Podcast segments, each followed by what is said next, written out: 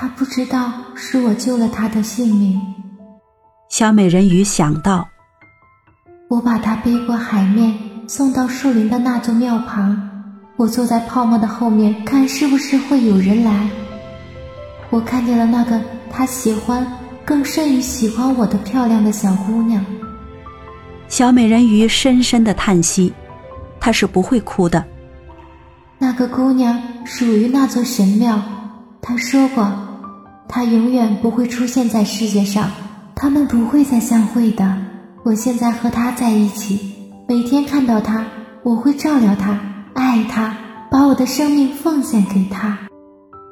可是，有人说，王子现在要结婚了，要娶邻国国王美丽的女儿。为了这个缘故，他装备了一艘宏伟的船。据说，王子要去参观邻国，实际上是为了看邻国国王的女儿。有一大队人要跟着他去，然而。小美人鱼摇摇头笑了，她比所有的人都更了解王子的心思。我得去。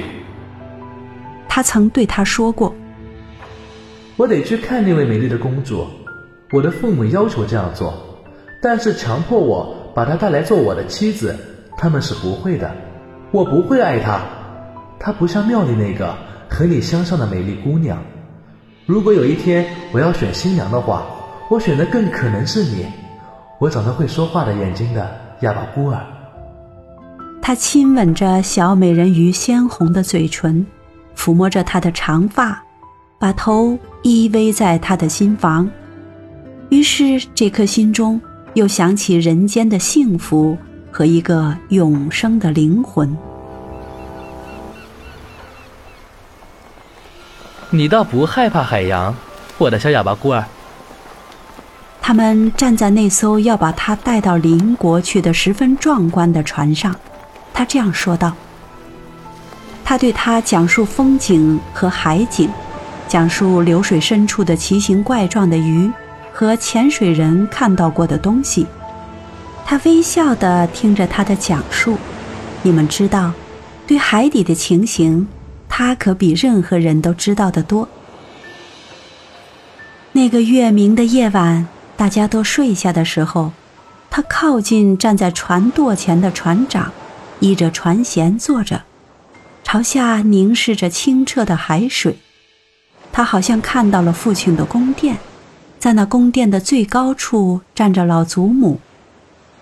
祖母的头上戴着银色的皇冠，透过汹涌的激流，朝这条船的龙骨望着，然后。他的众位姐姐来到了海面上，他们悲伤地望着他，挥舞着自己洁白的手。他向他们挥手，微笑着，想说他一切都好，很幸福。然而，船上的义工向他走近，众位姐姐马上潜了下去，所以他还以为那些白色的东西是海面上的泡沫呢。